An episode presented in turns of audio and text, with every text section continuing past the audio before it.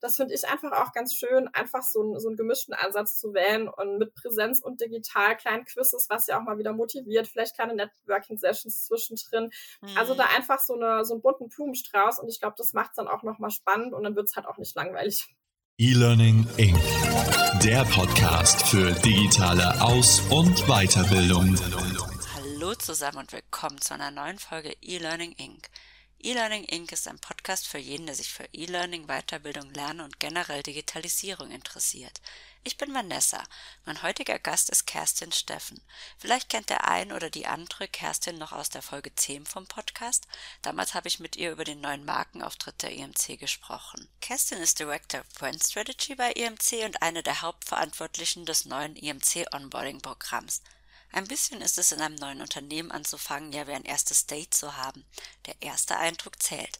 Daher möchte ich von Kerstin erfahren, wie es bei der IMC gelingt, dass aus einem ersten Date eine langfristige Liebesbeziehung zum Unternehmen wird.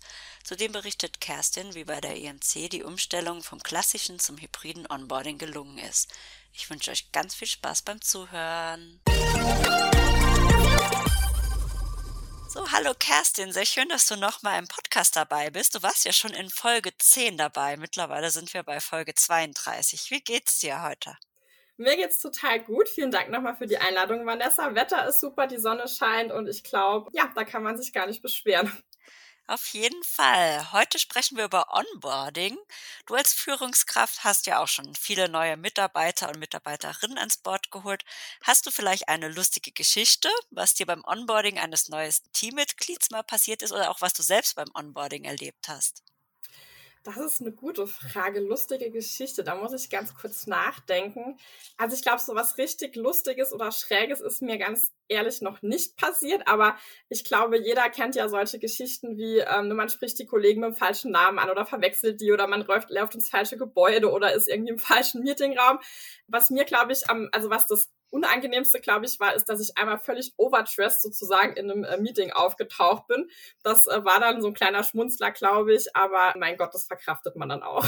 Ja. Was ist dir denn persönlich am wichtigsten, wenn du neu in einem Unternehmen bist? Mhm. Also mir sind natürlich die Unternehmenswerte wichtig. Ich vertrete ja auch in der Unternehmenskommunikation und im Marketing ganz stark die Werte nach außen. Das ist mir tatsächlich total wichtig, dass ich mich da auch nochmal äh, wiederfinde und auch identifizieren kann. Aber natürlich auch die Tätigkeit. Das ist ja meistens auch ein großer Grund äh, oder der Grund, warum man sich eben für ein Unternehmen entscheidet. Ansonsten jetzt, wenn man so an operativen Denk operative Dinge denkt, glaube ich einfach ein äh, gut strukturierter und klarer Onboarding-Plan. Ähm, ein Mentor oder ein Buddy ist, glaube ich, auch total schön, mhm. gerade wenn es darum geht, wenn man sich eingewöhnt. Und jetzt ist ja gerade auch der hybride Kontext ganz stark im Kommen oder auch ähm, durch die Pandemie einfach getriggert. Und ich glaube, da ist es auch einfach wichtig, dass man Möglichkeiten hat, Kollegen zu treffen. Ja, und nicht halt ja. ganz alleine zu Hause vom Bildschirm sitzt. Ja, also der informelle Austausch auch. Genau, ja. Seit diesem Jahr bist du jetzt auch Director Brand Strategy bei der IMC. Welche Herausforderungen bringt die Rolle denn mit sich und welche Vorhaben hast du in dieser Funktion für dieses und nächstes Jahr? Oh je, wie viel Zeit hast du denn heute?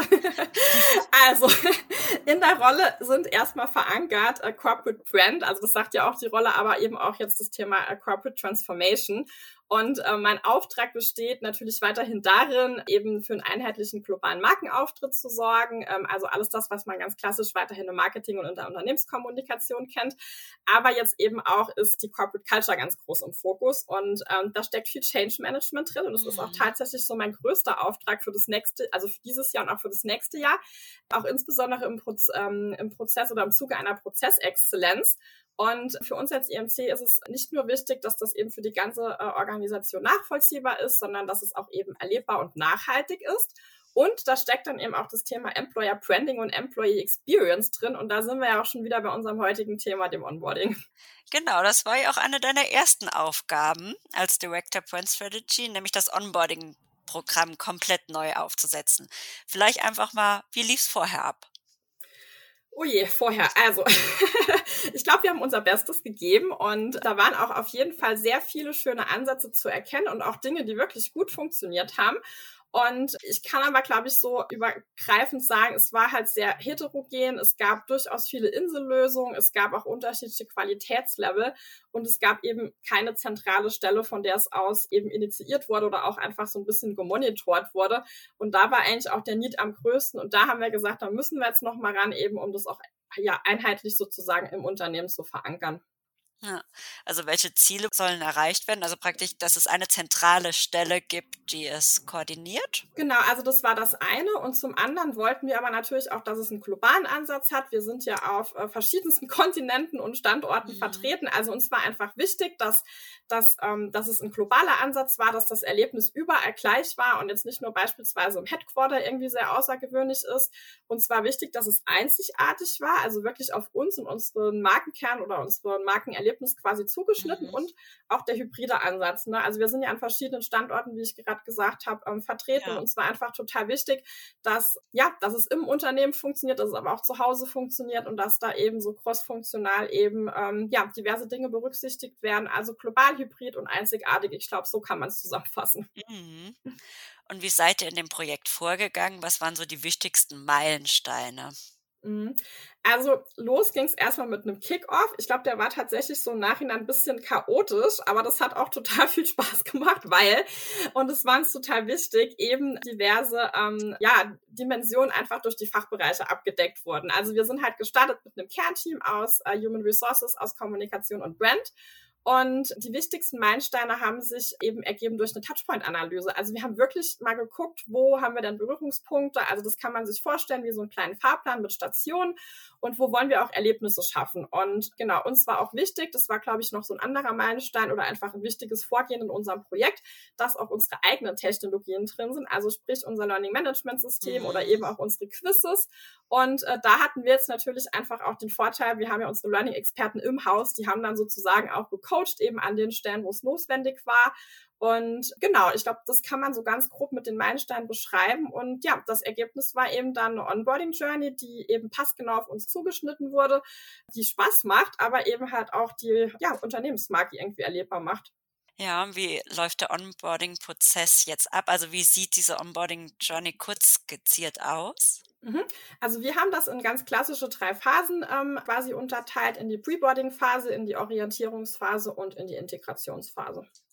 Jetzt hast du eben auch schon gesagt, es gab ja schon einige Dinge, die sehr gut funktioniert haben, vielleicht in diesen Phasen. Was ist von dem Alten geblieben und was habt ihr neu gemacht? Mhm. Also neu hinzugekommen ist auf jeden Fall die Preboarding-Phase.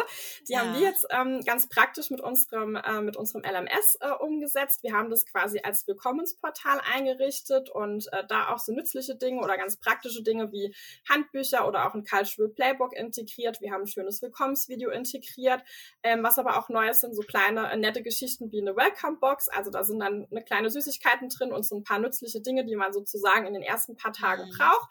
Und geblieben sind auch tatsächlich viele Dinge, die haben wir allerdings ganz neu gedacht und dann auch eben optimiert und in unsere Story integriert. Dazu mhm. gehören beispielsweise ähm, eine persönliche Grußkarte oder auch die Welcome Days, die wir schon äh, ja seit vielen Jahren initiieren. Das ist tatsächlich geblieben. Das waren auch sehr, sehr geschätzte Formate, die auch immer gut angekommen sind. Aber wie gesagt, wir haben jetzt eben noch mal eine andere Note draufgepackt und die quasi aufs nächste Level gehoben. Ja, jetzt sprichst du an die Pre-Boarding-Phase, die ist komplett neu hinzugekommen. Preboarding ist ja auch die Zeit zwischen Vertragsunterzeichnung und Antritt des neuen Jobs. Mhm. Und tatsächlich sagen ja Studien, dass 30 Prozent aller Unternehmen in dieser Zeit nochmal mit Absagen zu kämpfen haben. Was kann man dagegen tun? Hast du jetzt schon so ein bisschen angesprochen? Vielleicht nochmal so deine ein bis zwei konkreten Tipps für andere? Mhm. Also Tipp 1 ist auf jeden Fall, dass man da schon ein Gefühl von Zugehörigkeit schafft. Ich glaube, das ist auch der Grund, warum viele abspringen.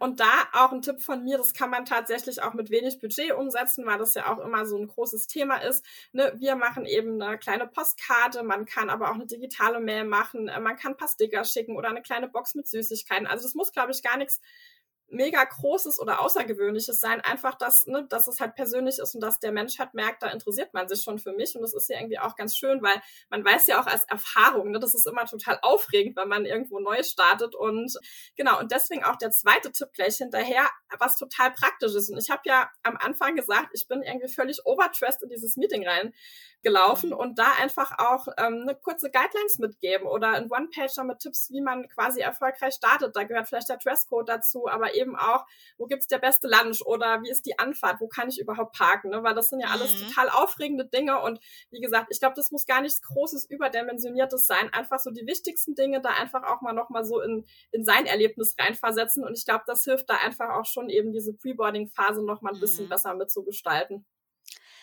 was ich in der Pre-Boarding-Phase auch immer finde, was ich so öfters mitbekommen habe, was der neue Mitarbeitende gar nicht mitbekommt, aber was intern abläuft, dass manchmal nicht so klar ist, wer was vorbereitet und dann ist der Mitarbeitende plötzlich da und irgendwie kann er nicht anfangen, weil Zugänge fehlen oder Hardware. Was ist denn so Aufgabe von HR? Was ist Aufgabe von IT und was vom Vorgesetzten oder auch noch viel wichtiger? Wie wird sichergestellt, zum Beispiel beim neuen IMC-Onboarding-Prozess, dass jeder seine Rolle und Aufgabe kennt. genau.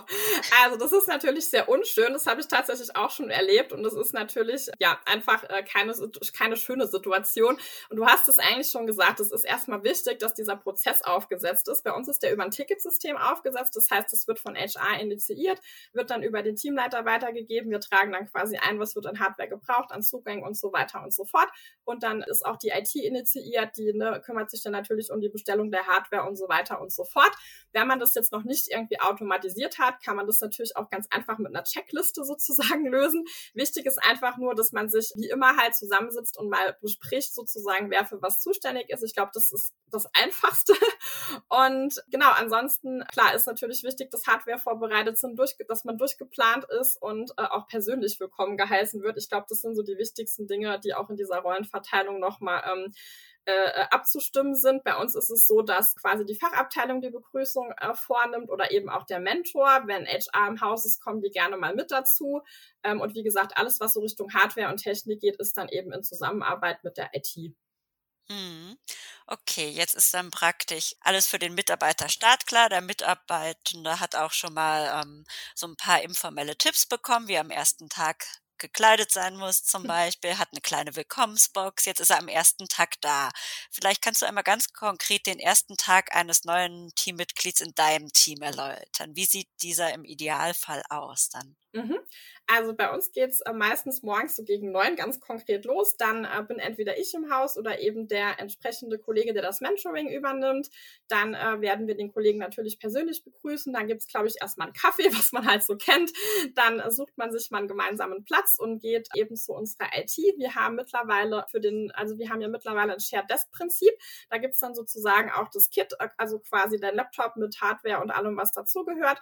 Und dann geht's quasi schon ähm, ans Einrichten. Ne? Und da haben wir eben schon gesagt, es ist wichtig, dass die Passwörter parat sind, dass die Zugänge geklärt sind. Und bei mir ist es immer so, dass wir einen äh, sehr dezidierten Einarbeitungsplan haben, der dann auch quasi vom Mentor oder vom Onboarding Buzzy äh, quasi vorgestellt wird. Und Genau, dann ist meistens schon äh, Zeit für Lunch. dann äh, wird gemeinsam Mittag gegessen und dann äh, genau geht's eigentlich auch schon los, dass man schon mal guckt, äh, passen auch die teaminternen Zugänge, passen die globalen Zugänge fürs Intranet, äh, für die äh, ganzen Kommunikationskanäle und die Tools und so weiter und so fort. Und damit ist der erste Tag auch fast schon rum. Also da sind auch immer so viele neue Eindrücke mhm. und bis man so die ersten Kollegen kennengelernt hat. Aber genau, ich glaube, es ist auch da wichtig, dass man sich willkommen fühlt, dass man einen klaren Plan hat und auch weiß quasi, äh, ja, wie die nächsten Tage ganz konkret ablaufen werden. Für wie viele Tage oder Wochen ist dann der Einarbeitungsplan bei mhm. dir? Oder? Das ist tatsächlich ein bisschen äh, abhängig von der Rolle. Also ich sag mal so, im Schnitt bereiten wir immer ganz klassisch zwei bis drei Wochen vor. Da sind dann auch schon die Meet and Greets, also die äh, Kennenlerntermine mit den wichtigsten Kollegen und den Stakeholdern drin. Und da sind aber auch tatsächlich schon die ersten Einarbeitungstrainings mit drin. Also wir ähm, haben ja eine, eine Operations-Einheit sozusagen, die sich auch dann sehr dediziert darum kümmert, dass erstmal die, ähm, die Zugänge da sind, dass äh, die Prozesse klar sind Und was mir auch total wichtig ist, dass man bei mir im Team versteht, äh, wer sozusagen welche Rolle ausübt. Das heißt, es gibt auch immer so ein bisschen Cross-Training quasi durch die ganze Abteilung mhm. hinweg, so dass man sich dann auch mal ähm, quasi mit den Kollegen nochmal austauschen kann und eben auch versteht, ähm, ne, zu wem muss ich gehen, für welches Thema und wer kann mir an welcher Stelle weiterhelfen. Jetzt hatten wir auch schon über die IT gesprochen. Da möchte ich auch noch mal kurz aufs technische Onboarding eingehen. Mhm. Zum Beispiel arbeiten wir ja bei der IMC mit Office 365. Jetzt hat nicht jeder vorher schon mal damit gearbeitet. Welche Tipps hast du, dass technisches Onboarding gut gelingt? Weil da sind ja auch, glaube ich, die Voraussetzungen, die jemand mitbringt, sehr unterschiedlich. Das ist eine sehr gute Frage und es ist tatsächlich sehr, sehr unterschiedlich, wie du schon gesagt hast. Ähm, und da sind, ist jetzt bei uns quasi ein ganzes Transformation-Team sozusagen äh, zugange, um eben diese unterschiedlichen Anforderungen ähm, äh, abzugreifen. Ne? Der eine hat äh, sozusagen schon Kompetenzen, der andere nicht.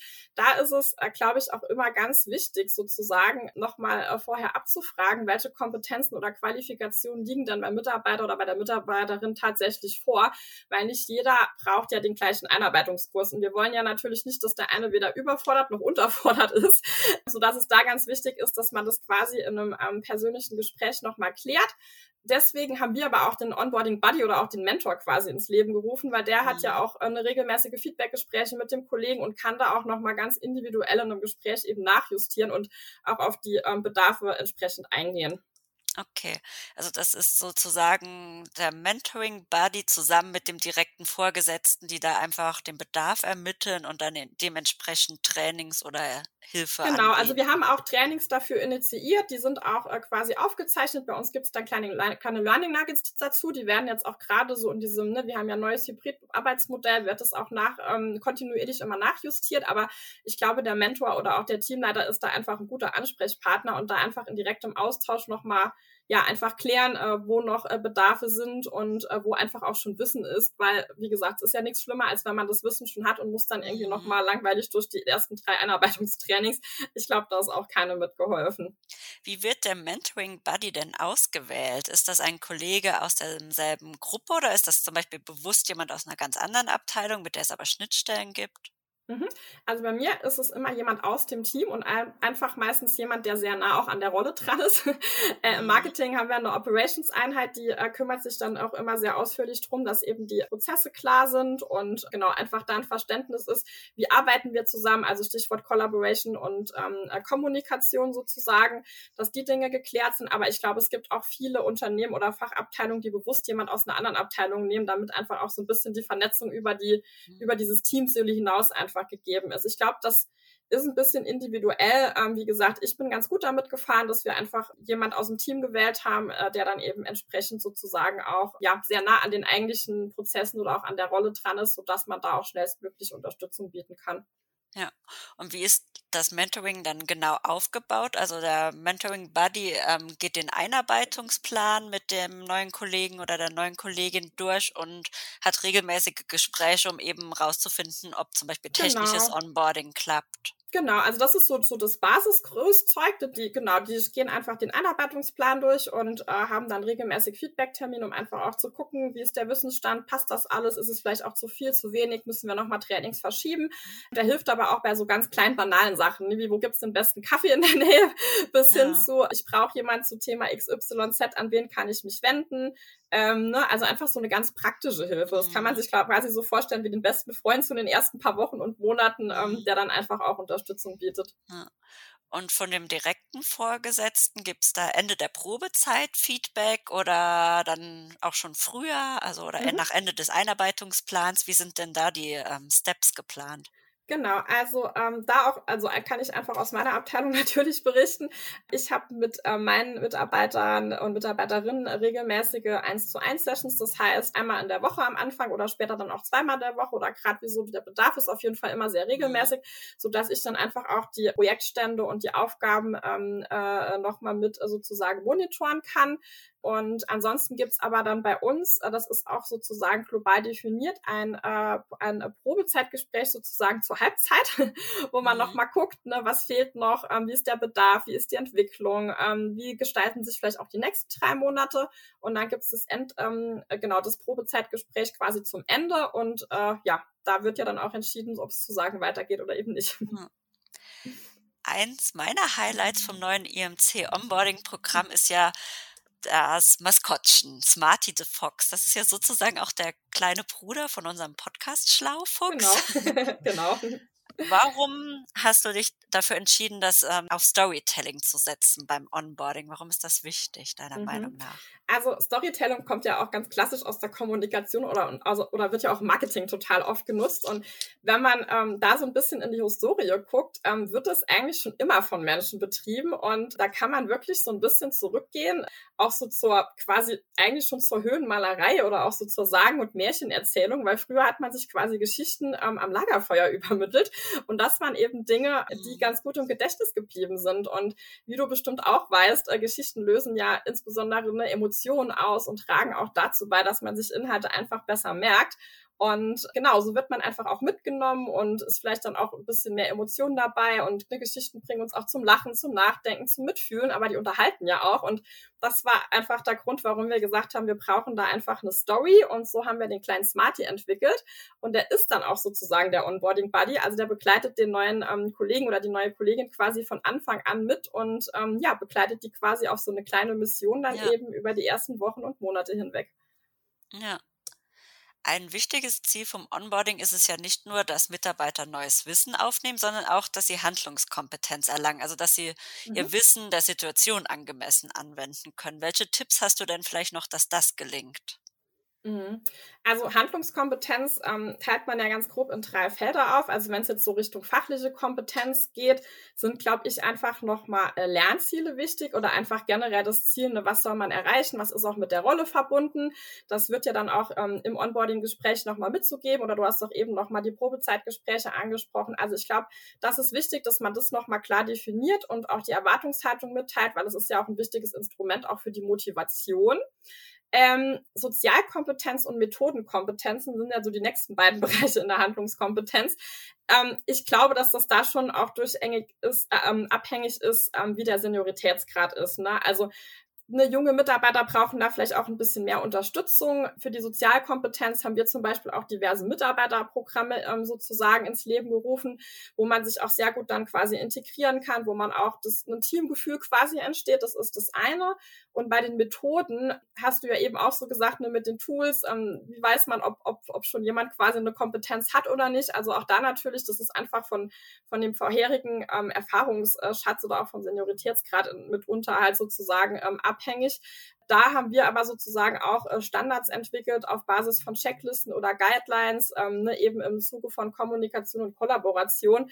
Aber wie gesagt, ich, also da muss man, glaube ich, noch mal ein bisschen individueller gucken. Ich glaube, da gibt's jetzt mhm. nichts, nicht, nicht so den, das Template, was man quasi über alles drüber stülpen kann. Ja, also ihr habt viel Checklisten und Guidelines praktisch für die direkten Vorgesetzten entwickelt. Genau, ja, aber auch für das Miteinander. Ne? Wir sind ja in einem Hybridmodell, mhm. da ist es wichtig, welche Tools werden genutzt, was sind so die, die Mindeststandards, die wir eben auch ähm, ne, im Zuge von Qualität äh, ansetzen. Und ich glaube, das ist dann auch ganz wichtig, ähm, äh, da auch die neuen Kolleginnen mitzunehmen, ähm, um einfach auch zu schauen, ne, was ist so, genau, wie, wie ist so das mhm. Handwerkszeug, mit was quasi beschäftigen wir uns jeden ja. Tag und wie, wie findet quasi Zusammenarbeit und auch Kommunikation mhm. im Unternehmen statt. Wie habt ihr denn die Vorgesetzten für den neuen Prozess sensibilisiert? Weil du sagst jetzt zum Beispiel, es gibt Checklisten, Guidelines. Mhm. Also es kann sie ja geben, aber man muss ja auch wissen, dass es sie gibt und sie nutzen. Das ist ja genau. auch immer noch mal eine Herausforderung. Genau, da hast du vollkommen recht. Also uns war auch super wichtig, dass wir die ähm, Teammanager entsprechend mitnehmen, weil ich sag mal, das neue Onboarding-Programm gibt die Leitplanken vor. Ich sag mal so zu 30 Prozent, aber natürlich muss das auch mit Leben gefüllt werden. Deswegen war uns das unfassbar wichtig, da auch die ähm, entsprechenden Kollegen mitzunehmen. Wir haben das ganz einfach gemacht in so kleinen Infoveranstaltungen, also kurz bevor das Programm quasi ähm, dann ausgerollt wurde. Wir haben dann auch nochmal Checklisten entwickelt. Wir haben nochmal Templates für Onboarding-Pläne entwickelt. Also wir haben wie so ein kleines Toolkit quasi erzeugt mhm. und haben dann quasi in so kleineren Sessions äh, das eben vorgestellt. Die Kollegen hatten hatten noch mal äh, Zeit, äh, quasi ihre Fragen zu stellen. Und ne, so ein Prozess ist ja nie zu Ende. Also wir evaluieren das ja auch jetzt kontinuierlich, auch mit dem Feedback der neuen Kollegen und Kolleginnen natürlich. Und dann wird es auch immer weiterentwickelt. Ne? Aber das war so der klassische Rollout. Ja. Und ja, das war uns auch total wichtig, weil wie gesagt, es ist ja ein Gemeinschaftsprojekt und es kann mhm. nur gelingen, wenn sozusagen alle in die gleiche Richtung gehen. Mhm. Du hast jetzt schon angesprochen, dass es ein hybrider Ansatz ist. Geht Onboarding deiner Meinung nach auch komplett digital? Ja, das geht tatsächlich auch nur digital. Das musste ich tatsächlich auch schon machen, weil eben die Kollegen ähm, äh, ne, sehr weit weg sitzen und ich die einfach auch gar nicht sehe. Ich muss aber sagen, oder jetzt auch vielleicht ne, im Zuge der Pandemie, da ging es vielleicht gar nicht anders, weil wir gar nicht in die Büros durften. Aber ich muss sagen, dass ich nach wie vor kein Fan davon bin und ich bin definitiv eher ein Fan von diesem hybriden Ansatz. Was sind denn deiner Meinung nach dann so die drei bis vier wichtigsten Elemente eines Onboarding-Programms und sollten diese Elemente jeweils digital oder face-to-face -face umgesetzt werden? Also was ist wichtig, face-to-face -face mhm. zu machen und wo sagst du, das kann man wirklich eigentlich besser schon noch digital machen? Mhm. Also ich glaube, Elemente ist ein bisschen schwierig, weil das hängt auch wirklich so ein bisschen davon ab. Nur manche Teams sind wirklich fast digital, die sind dann einfach auch vor Ort angewiesen, dass die lokalen Teams ein bisschen mit sozusagen in die Prozesse reinspringen. Und es ist natürlich auch immer Kappa und also Kapazitäts- und Budgetabhängig. Ne? Ich würde, wie gesagt, eher nochmal mir eher diese drei Phasen nochmal angucken. Also ne, was kann ich eben ähm, in diesen äh, drei äh, Phasen äh, Preboarding, Orientierung und Integration quasi nochmal angehen und da wirklich gezielt überlegen, welche Touchpoints sind wichtig, ne, was ist notwendig, was ist fachlich abzudecken, wo muss ich auch Erlebnisse schaffen. Und ich finde es immer da wichtig, wo man quasi Erlebnisse oder Emotionen quasi erzeugen will, dass man das auch versucht dann irgendwie persönlich zu machen. Ne? Also ich glaube, so das mhm. Geheimrezept gibt es nicht. Da muss, glaube ich, und es ist ja auch so ein bisschen von der Kultur abhängig. Ich glaube, da muss man wirklich noch mal so ein bisschen in sich gehen und ähm, entsprechend schauen. Von daher tue ich mir jetzt tatsächlich so ein bisschen mhm. schwer, tatsächlich da so konkret drei Elemente zu benennen nennen. Ja. Welche Rolle spielt denn E-Learning bei dem EMC Onboarding Programm? Du hast jetzt schon angesprochen, die Lernplattform gibt es am Anfang zur Orientierung. Du hast ganz kurz gesagt, es gibt auch Quizzes. Mhm, genau, also wir haben schöne Quiz-Elemente integriert, natürlich auch unsere eigenen. Das war uns auch total wichtig, dass die Leute einfach auch mit unseren hauseigenen Produkten in Berührung kommen. Und ähm, ansonsten haben wir natürlich auch äh, Pflichttrainings, wie jetzt zum Beispiel IT-Security oder Compliance-Trainings oder wir haben jetzt gerade ein neues Brand-Training initiiert. Die werden natürlich digital abgehalten und das ist auch total gut. Und da gibt's jetzt auch quasi keinen konkreten Stichtag, an dem das quasi ähm, stattfindet, sondern wir sagen halt in den ersten acht Wochen. Das ist im Endeffekt halt wichtig, weil ähm, wir ja auch durchaus ISO-zertifiziert sind und da eben entsprechend hohe Standards haben. Das sind eben so Sachen, die man äh, ganz gut machen kann. Und natürlich, klar, haben wir da eben alles aus dem äh, aus äh, unserer Toolbox gezogen, was wir haben. Da sind Quiz-Elemente drin, ne? da sind, ähm, äh, ja, haben ja unsere Instructional Designer sozusagen auch mit unterstützt, eben, dass wir da quasi auch die Basics des E-Learnings quasi sozusagen ähm, mit initiiert haben, genau. Ja, also dass praktisch der neue Mitarbeitende dann auch schon das Spektrum des Arbeitgebers kennenlernt in dem Fall dann. Genau, ja. also in unserem Sinne macht das ja durchaus Sinn. Äh, ja. Nicht jeder hat jetzt irgendwie äh, sozusagen äh, das E-Learning-Paket im Haus, aber ähm, auch da, ne, also man kann, wie gesagt, auch mit, mit kleineren Dingen ähm, da anfangen und Quizzes gibt's ja in verschiedenen Dimensionen ja. und ähm, das finde ich einfach auch ganz schön, einfach so, so einen gemischten Ansatz zu wählen und mit Präsenz und digital kleinen Quizzes, was ja auch mal wieder motiviert, vielleicht kleine Networking-Sessions zwischendrin. Mhm. Also da einfach so, eine, so einen bunten Blumenstrauß und ich glaube, das macht's dann auch nochmal spannend und dann wird's halt auch nicht langweilig. Ja. Also welche Tipps, äh, beziehungsweise welche zwei bis drei Tipps vielleicht möchtest du allen Hörern mit auf den Weg geben, die eine Umstellung vom bestehenden Onboarding auf ein hybrides Onboarding planen? Also ich finde es erstmal wichtig, dass man ein Team zusammenstellt, dass die Journey eben auch aus unterschiedlichen Dimensionen beleuchtet, weil jeder hat ja nochmal einen anderen Ansatz. Die Kommunikation guckt anders drauf auf die HR. So war es ja bei uns im Endeffekt auch. Total wichtig finde ich die Analyse. Meistens ist es ja so, dass man schon mit ganz vielen bunten Ideen startet, aber da wirklich vielleicht nochmal einen kleinen Schritt zurückgehen und nochmal zu schauen, was sind denn jetzt wirklich die wichtigsten Touchpoints? Wo wollen wir nochmal ähm, entsprechend Dinge mitgeben, sei das fachlich oder im Zuge von eben ähm, Erlebniswerten? Dann, wie gesagt, finde ich halt den Story-Ansatz oder den Storytelling-Ansatz sehr schön, weil es einfach was ist, wo man ne, einfach auch diese Geschichte passt genau auf das jeweilige Unternehmen zu. Ähm, äh, zuschneiden kann. Und äh, wir haben eben schon drüber gesprochen, ganz wichtig, Teamleiter, Führungskräfte mitnehmen, weil ähm, die müssen es ja nachher auch mit Leben füllen. Und da ist es wichtig, dass die entsprechend dann auch eben ja erstmal die Infos bekommen, aber auch wissen, wie sie eben die entsprechenden Toolkits dann anwenden können. Und wenn das neue Onboarding-Programm dann da ist, wie wird der Erfolg des Onboarding-Programms überprüft?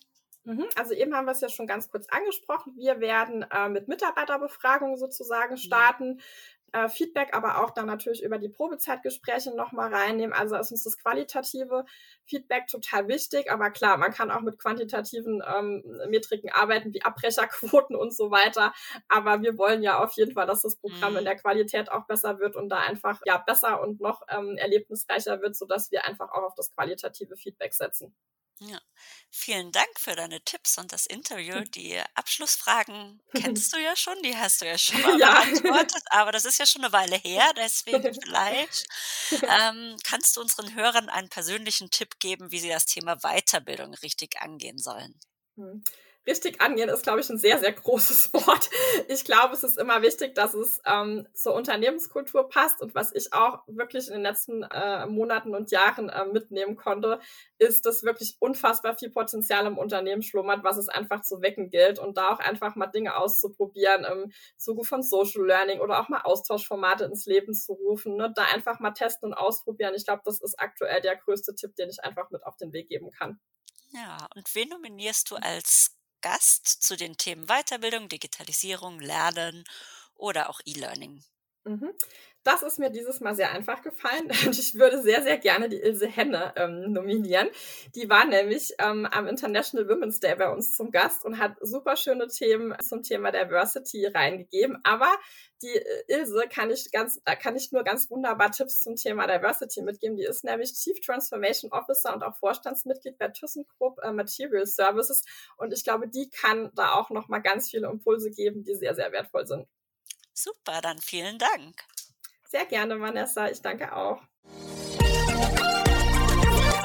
Das war's für heute. Ich hoffe, die Folge hat euch gefallen. Wie immer freue ich mich, wenn ihr sie liked, teilt und kommentiert. Unser offizieller Hashtag, unter dem ihr alle Folgen und Blicke hinter die Kulissen finden könnt, lautet Schlaufuchs.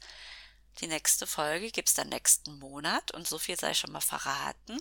Es ist ein Unternehmen aus der Schweiz, das genauer berichten wird, wie bei ihnen die Einführung eines Learning Management Systems gelungen ist. In dem Sinne, stay tuned!